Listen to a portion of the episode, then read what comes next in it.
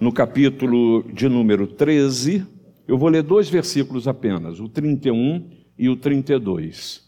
É uma parábola por demais conhecida, o grão de mostarda, e eu quero convidar você a que você acompanhe a leitura, porque a iluminação do Espírito Santo, ela foi me dada na preparação da palavra. Mas a iluminação que você precisa não vem de mim, é do Espírito Santo. E é Ele que está falando e quer falar ao seu coração. E que Deus fale ao seu coração nessa noite.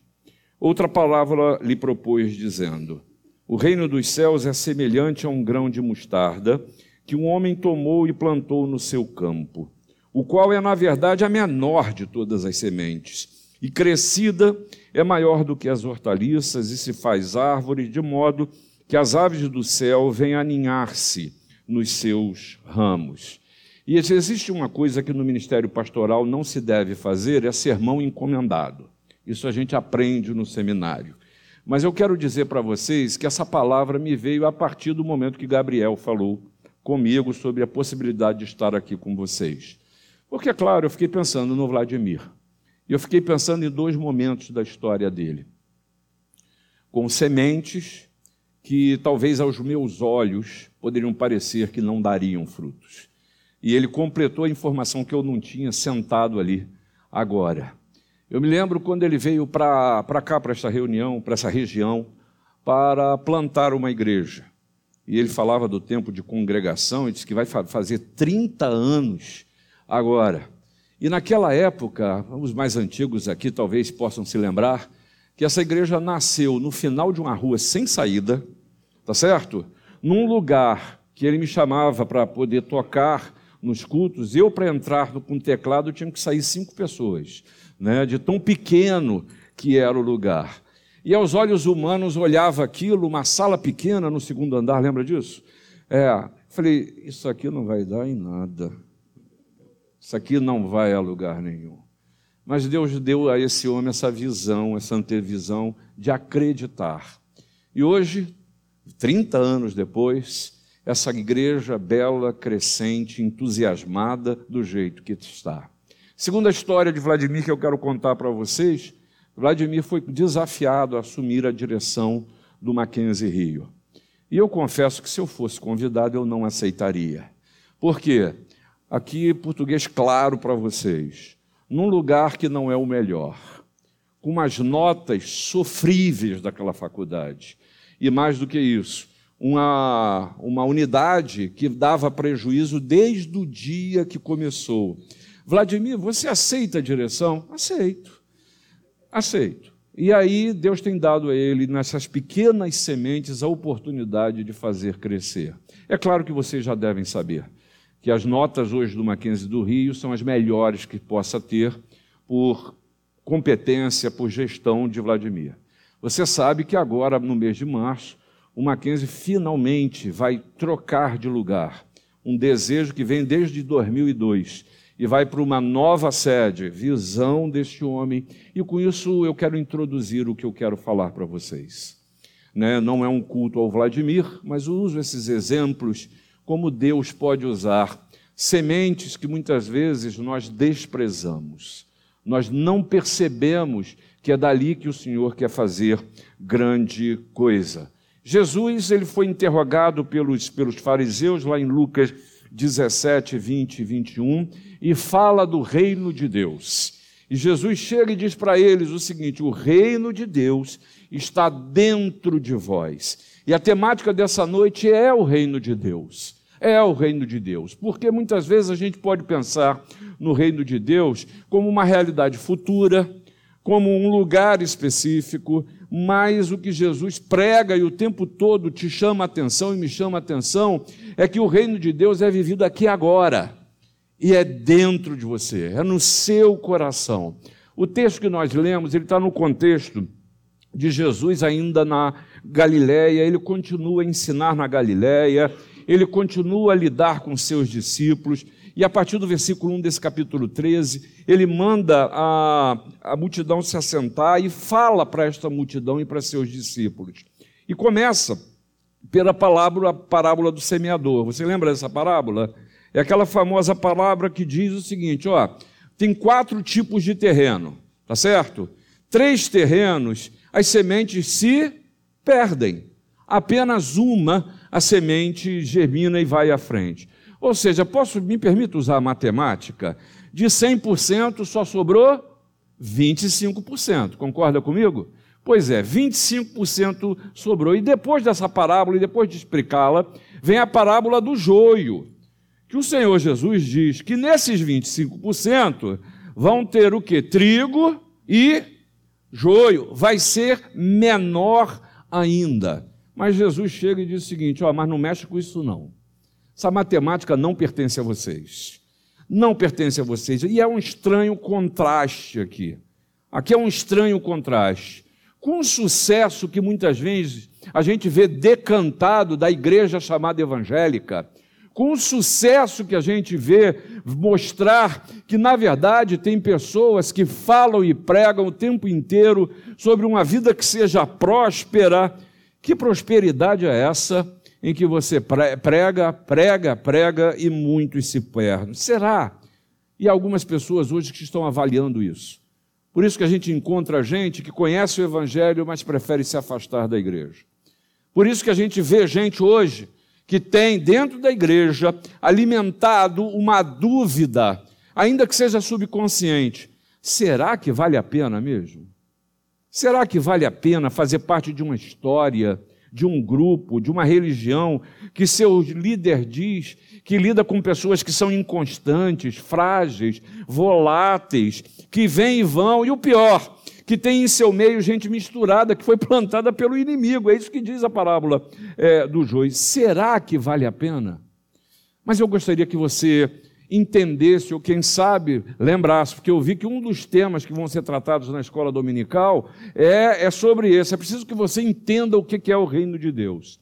E a primeira coisa que você tem que lembrar ou aprender é que a gente precisa aprender que esse reino tem um rei. O conceito de reino de Deus parte do reconhecimento de que Deus é rei ele reina sobre no céu e na terra, ele reina no, no, é, é, na, no universo, ele é o Senhor de todas as coisas.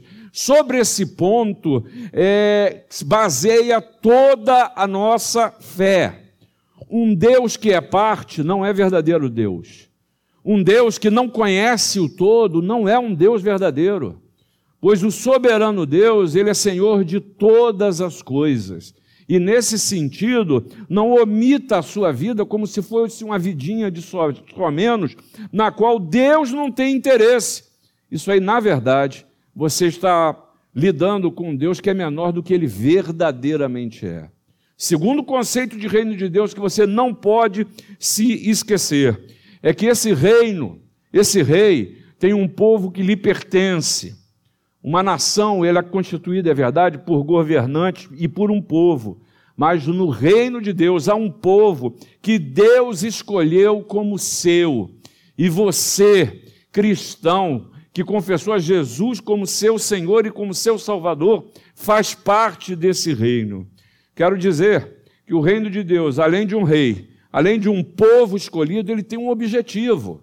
Deus não nos chama para, para, para perto de si simplesmente para ficar num, de, num, num deleite ou numa vaidade pessoal, para se ver adorado e realimentado. Não. O objetivo de Deus é amor, e esse amor é revelado em salvação. Ah, conformosos são sobre os montes os pés do que anuncia boas novas, que faz ouvir a paz, que anuncia coisas boas, que faz ouvir a salvação que diz a Sião: o teu Deus reina. Por isso, ao falar de salvação, o reino de Deus tem um ideal, e esse ideal é restauração. Restauração. E a história da palavra de Deus é, você sabe, do Gênesis ao Apocalipse. Fala de restauração. De gente que cai, de gente que é desterrada, de gente que é exilada, de gente que se torna escravo, gente que, como nós, cai, se frustra, erra, peca e a gente precisa de um Salvador. E neste reino e por amor, o Senhor nos oferece Jesus. Jesus para a nossa salvação. Aí você está aí pensando, Cid, até agora está óbvio. Até agora está óbvio. Mas eu queria que você guardasse isso, porque a minha palavra para você nessa noite é que você precisa perceber os sinais do reino de Deus na sua vida. Na sua vida. Porque não adianta nada saber isso, ter toda essa teoria e isso não fazer diferença nas suas escolhas, na sua percepção de Deus, no momento da história. Porque pode acontecer que, ao não se per perceber como integrante do reino de Deus, você, em vez de adorar ao Deus verdadeiro, você esteja adorando aos seus problemas, você esteja adorando as suas instabilidades, você esteja adorando aquilo que vai terminar, que não te oferece a, o pensamento e a cosmovisão de eternidade, que lhe faz parar no aqui e agora. Por isso, é importante que você perceba os sinais do reino de Deus na sua vida. E nessa pequena parábola, você pode ver aqui três sinais muito claros que te ensinam a percebê-los na sua vida. E o primeiro desses sinais é perceber quem é que está plantando. Quem está plantando? E aí, nesse sentido, a melhor coisa que a gente tem a fazer é deixar o grão a ser plantado, as sementes, na mão deste homem. Na mão deste homem. Diz a parábola que é um homem. Embora esse seja um termo comum é, apenas a Mateus e a, a, e a Lucas, nos sugere pensar, refletir quem é o agente da ação, quem planta, a quem cabe a ação. Diz o texto que é um homem. E a tentação da gente discutir isso, se a ação é de Jesus, ou a tarefa de, de semear ser do homem, ela é grande. Mas vamos perceber que o que o texto ressalta é a ação de Deus, ação de quem dá vida, ação de quem traz a vida, é a ação de quem é capaz de jogar a semente certa no lugar certo e dar o crescimento. Porque é verdade, nós podemos fazer isso também mas não está em nós a capacidade de fazer germinar, não está em nós a capacidade de fazer crescer. E aí eu preciso entender que, ao falar do Senhor, Jesus acrescenta ação à sua pregação do reino. Ele prega o evangelho do reino, ele cura, ele expulsa demônios, ele realiza milagres e sinais, e todas as ações de Jesus afirmam destacam e contribuem para a explicitação da declaração que ele é o Messias. É ele o realizador. Jesus procura estabelecer exatamente a ligação com a palavra do profeta Isaías, atestando que a pregação, a sua ação, os seus sinais, atestam a realidade da presença do reino de Deus que agora se manifesta em autoridade. É Ele. E aí, nesse sentido, o que a parábola nos sugere é que eu e você tenhamos em mente que Deus está no controle. Deus não te criou e largou a própria sorte. Ele está no controle. Toda a parábola mostra demonstração de Deus na vida, na igreja, no mundo, na história, na sua família. Mas aí a gente se vê diante de dois desafios que eu quero trazer para você. Não adianta eu dizer que Deus é rei, que ele tem um reino, que eu sou, eu faço parte de um povo escolhido, que o ideal do reino é salvação, que Jesus veio trazer essa salvação e restauração. Amém, irmãos? Tá tudo muito certo. Se eu não entregar o controle da minha vida ao Senhor. Entregar o controle da sua vida, dos seus sonhos, dos seus projetos, porque há pessoas que em suas vidas insistentemente procuram dominar, controlar, decidir, manipular e se enganam, e se frustram, e ficam com medo e tomam decisões equivocadas. Sabe o que é pior? O pior é que diminuem a sua expectativa de vida. Porque nas nossas frustrações, a gente diminui a expectativa de vida. Por quê? Porque eu não consigo, porque eu perco, porque eu sofro derrotas, porque viver é difícil. E aí, nesse sentido, o que Jesus está falando a, a esses homens e essas mulheres reunidos nessa multidão e seus discípulos. Ei, tenta uma estratégia de vida que seja diferente. Acho que foi Einstein né, que disse que insanidade é continuar fazendo sempre a mesma coisa e esperar resultados diferentes. Fazer sempre a mesma coisa e esperar resultados diferentes. Acontece amanhã, segunda-feira, começa uma nova semana, você precisa fazer o que você precisa fazer, e o ideal é que você parta do controle de Deus, da certeza que Deus está no controle. Você precisa de resposta? Peça a Deus. Você precisa de um novo momento na sua história? Peça a Deus. Dê, entregue o controle, entregue o controle do seu campo para, para Deus. Ele vai colocar o grão certo, no lugar certo, na hora certa. E o resultado que Jesus propõe como fim para essa semente é uma árvore frutífera, uma árvore frondosa. Mas é curioso, como mesmo sabendo disso, a minha tentação primeira sempre é acreditar no meu potencial, nas minhas possibilidades. E quando eu percebo que hoje não, não as tenho, eu tendo a confiar em quem? Nos homens. E achar que os homens vão trazer as soluções que eu preciso. E eu me decepciono. E aí eu me lembro daquela passagem na Bíblia que diz: Maldito o homem que confia no homem. Ah, meus irmãos, a gente, pode, a gente pouparia tanta lágrima, a gente pouparia tanta frustração se a nossa primeira tentativa fosse entregar o controle a Deus.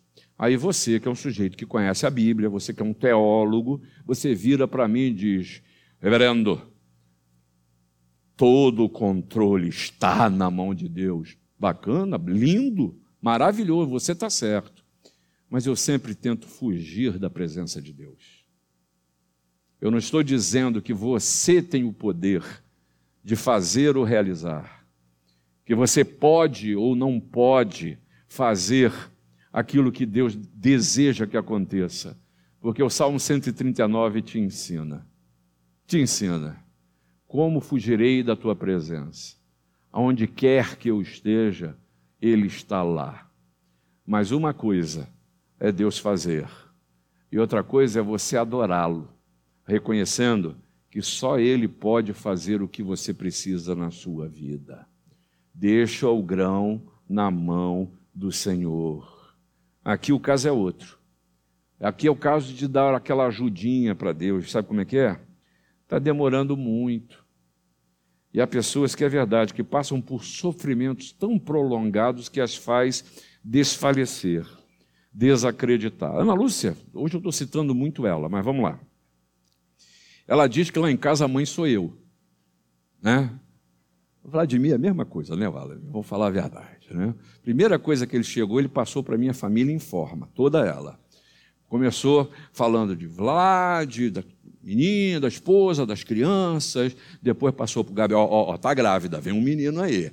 E aí foi para o Lucas, cadê o Lucas? Lucas está ali. Passou a família, a gente adora fazer isso. A gente, o Vladimir, que deu o Alame? Tratou do berçário já vai aqui. Já passou aí a gente é assim também. E é curioso, meu mais velho, meu bebê, gente, 32 anos de idade, né? Ele, a empresa mudou ele para São Paulo, gente. Não pode fazer um negócio desse, né? E mudou meu bebê lá para São Paulo. E aí eu e Ana falando, olha, a gente tem que ajudar, a gente tem que cuidar. E o filho está dizendo, pai, menos. Bem menos. Porque a gente quer controlar. A gente quer controlar. Deixa o grão na mão do Senhor. Se tem uma coisa na nossa família que a gente precisa cuidar, é dos nossos. Mas cuidado para você não estar tá achando que é você que deve resolver todos os problemas. Deixa na, o grão na mão do Senhor. E aí você precisa é orar. E isso é uma coisa que eu tenho falado quase que repetidamente na minha igreja, onde eu tenho ido pregar. Irmãos, nós precisamos mais do que nunca cuidar das nossas famílias. O que, que adianta ganhar o mundo inteiro e a gente não pregar a palavra e não investir em oração, em conhecimento do Senhor dentro da nossa casa? Dentro da nossa casa. Entrega o teu caminho ao Senhor. Confia nele e o mais ele fará. Confia em Deus que a árvore cresce que a árvore cresce. Confia no Senhor e faz o bem. Habita na terra e alimenta-te da verdade. Agrada-te do Senhor e ele satisfará os desejos do teu coração. Entrega o teu caminho ao Senhor, confia nele e o mais ele fará. Fará sobressair a tua justiça, como a luz e o teu direito, como o sol ao meio-dia, diz o salmista no Salmo 37. Ah, deixa o grão, o grão na mão do Senhor. Mas essa parábola nos mostra um segundo sinal. O sinal, segundo sinal, o, o termo que eu encontrei para lhe compartilhar isso, não sei quantos se lembram, mas no domingo de manhã cedo tinha um programa na televisão que a gente sempre ah, assistia, um pedacinho enquanto tomava banho para correr para a igreja. Né? Pequenos, pequenas empresas, pequenas empresas, grandes negócios. Pois o segundo sinal que eu quero compartilhar para você é, é quase isso: pequenos começos, grandes resultados. Pequenos começos, grandes resultados. Aqui é o fulcro do que eu falei, da visão que Deus deu ao Vladimir. Eu vi uma rua sem saída, numa casa que não tinha condição. Deus deu ele a visão de uma igreja. Uma igreja.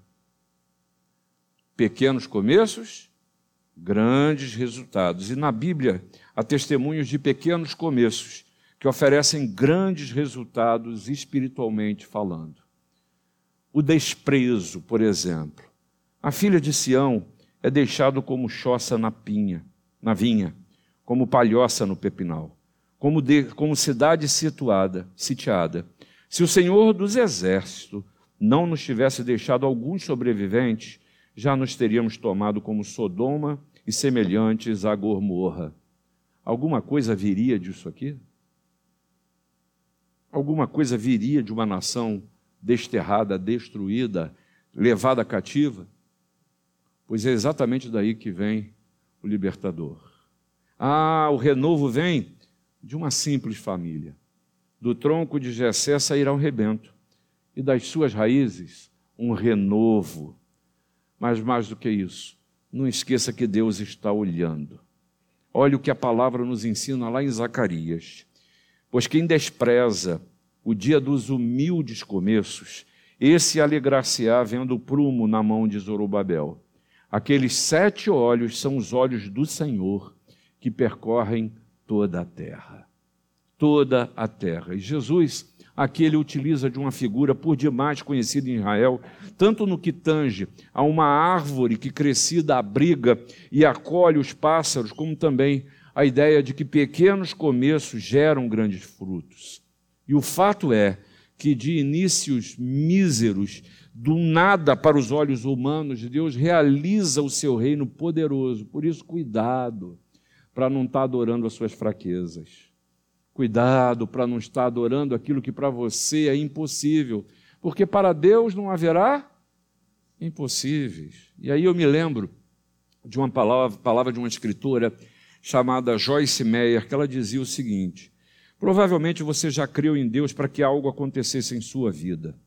Se você observar, descobrirá a evidência de um pequeno começo que Deus lhe deu com respeito a isso, como uma espécie de semente. Talvez uma semente pequena e frágil, mas algo que o levou a esperar. Alegre-se com essa semente. É o sinal das coisas grandes que virão. Quando você despreza algo por considerá-lo insignificante, você não vai cuidar disso e o desprezará.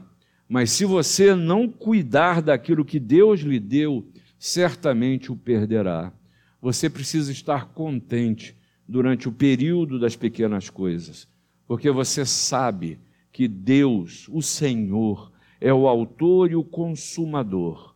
O que Deus começou, ele vai completar. E isso Paulo percebeu e falou aos Filipenses, dizendo: Estou plenamente certo de que aquele que começou boa obra em vós há de completá-la até ao dia de Cristo Jesus. E aí, irmãos, não amaldiçoe suas sementes ao reclamar, quem sabe, ou declarar coisas negativas sobre as sementes que Deus colocou na sua vida. Em vez disso, talvez seja hora da gente orar: Senhor, essa é apenas uma pequena semente, mas eu te agradeço por me dares alguma esperança, por me dar algo a que me apegar, Obrigado, Senhor, por este começo. Porque pequenos começos conduzidos por Deus produzem grandes resultados. Lembre-se que o Senhor mesmo disse que o maior dentre vós será o vosso servo. Pequenos começos. Pequenos começos. E aí, esse tempo a gente precisa se livrar dos pressupostos de poder, de crescimento, de estabilidade da prova e principalmente a gente soltar os nossos referenciais de suposta segurança para que a gente entenda que Deus utiliza o que Ele quer, como Ele quer, da maneira como quer, e o seu reino está sendo estabelecido. A gente é tentado a fazer uma leitura dessa parábola no sentido de um reino de Deus como uma empresa, como um negócio, como ideia ou qualquer tipo de iniciativa humana que começa pequena e se torna o maior de todos e lamentável universo evangélico brasileiro, ele foi tomado por esse conceito, em achar que se é para verdadeiramente de Deus, tem que ser gigantesco, tem que ser maravilhoso, tem que ser hollywoodiano, e pode ser. Que Deus esteja usando você e suas pequenas percepções para abençoar tanta gente que seguramente fará diferença no reino de Deus. E é curioso que muitas vezes a gente é tentado a enxergar a igreja assim, com uma visão empreendedora de um ideal de sucesso em tamanho, em poder e influência. E por favor, eu não estou aqui é, defendendo o que é mal feito, o que é feito sem qualidade de maneira nenhuma.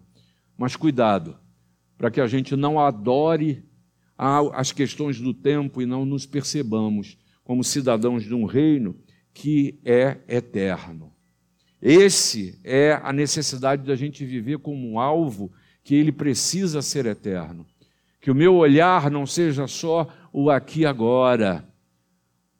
Deixa a semente na mão do Senhor. E na hora certa, ele vai dar o crescimento. Mas finalmente tem um terceiro sinal. E aqui, meus irmãos, eu acho que é a hora mais difícil. É o momento mais difícil. Porque diz que esse homem, Deus, ele pega as sementes e distribui essas sementes e joga no campo. E como consequência, o que acontece? A árvore cresce, ela se torna frondosa e ela abriga pássaros. E eu acho que aqui é a coisa mais difícil. As aves que se aninham nos galhos que é a minha existência. E aí, nesse sentido, pode parecer um duplo sentido, mas não é. Porque tem muita gente hoje que está quebrando os seus galhos. Está quebrando os seus galhos. Deus lança a semente, lhe dá o crescimento, e você se torna e tem todas as condições de, como árvore frondosa, produzir frutos e, mais do que isso, dar lugar de descanso às aves que estão voando por aí, que precisam é, de um lugar de pouso, e tem muita gente que prefere criar, quebrar os seus galhos. Quero dizer para você que essa figura dos pássaros, falado para o povo de Israel, é era demais conhecida deles. Não é uma figura nova. Lá em Ezequiel 17, ali mostra que os pássaros representavam as nações gentílicas se refugiando junto ao Messias, junto a Jesus. De igual forma, em Daniel, fica clara a natureza frondosa e acolhedora do reino de Deus. Vai se apropriando desses conceitos. Vai se apropriando. E aí você chega à ideia de árvore que abriga aves de todo lado, ela não é nova. Essa é uma figura síntese do que é o reino dos céus. As aves congregadas e protegidas à sombra da árvore. E diversos podem ser os significados que encontramos nas Escrituras ao falar das árvores do céu. Primeiro eu falei da árvore, agora eu quero falar das aves. Porque você encontra na palavra de Deus aves que simbolizam destruição. Está com a Bíblia aberta? Olha no capítulo 13 que nós lemos, lemos o 31 e o 32, não é isso? Veja o que acontece aí no versículo 4. E ao semear, o que, que aconteceu? Uma parte caiu à beira do, do caminho e vindo o quê? As aves fizeram o que com as sementes? Comeram as sementes. Comeram as sementes. Espera aí, gente. Eu estou plantando. Minha árvore está crescendo. eu vou dar guarita para essa ave? Essa ave é comedora de semente. Essa ave não tem direito de se, de, de, de se aninhar nos meus galhos. Para essa eu quebro meus galhos. E aí, meus irmãos, o conceito de reino de Deus tem duas ideias que a gente não pode fugir delas. E não se assuste com o que eu vou lhe dizer. O reino de Deus ele é inclusivo. E porque é inclusivo, eu e você precisamos desenvolver um coração acolhedor. Acolhedor. Isso tem relação com o objetivo? Tem. Mas também com inclusividade. Isso é um tema muito difícil, muito difícil e muito polêmico para o homem, para o nosso dia. A gente vai ter que explicar, porque estabelecemos graduação para o privilégio das pessoas estarem entre nós. Para as pessoas que têm o privilégio de ouvir a palavra de Deus.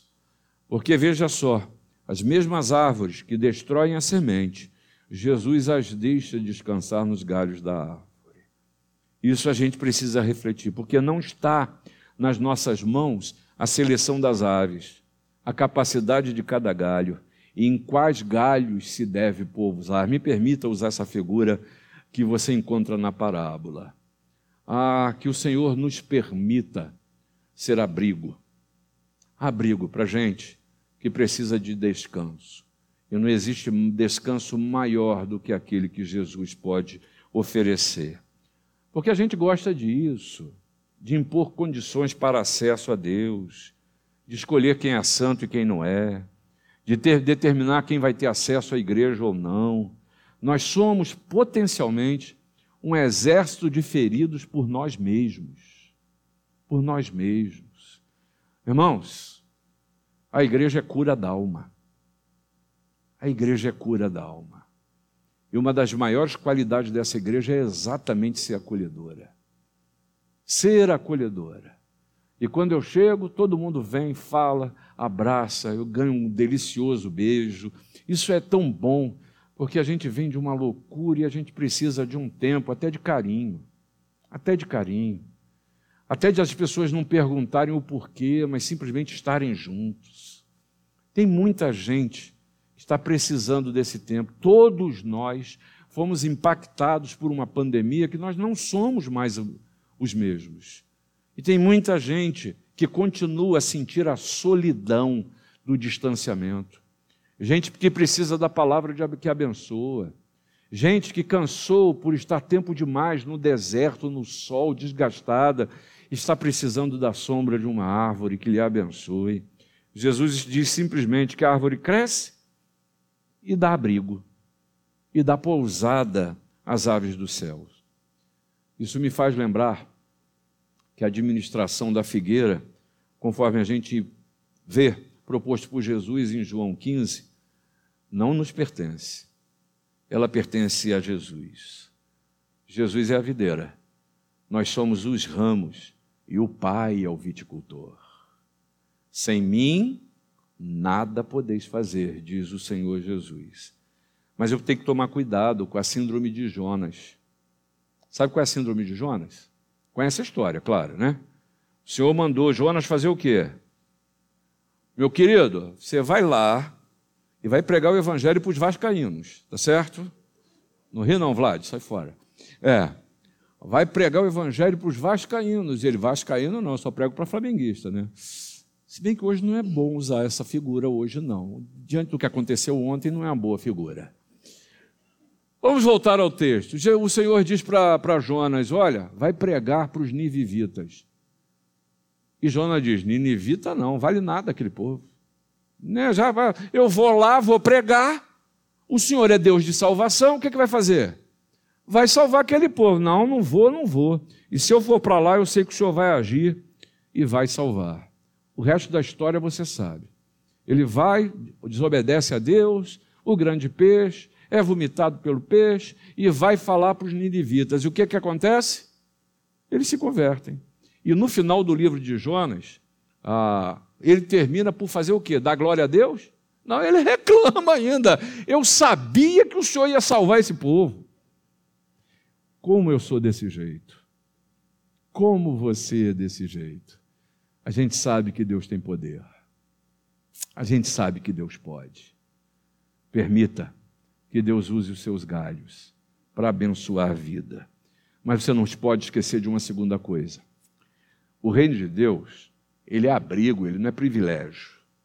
E ele é gerado, o reino de Deus, para abrigo das aves do céu.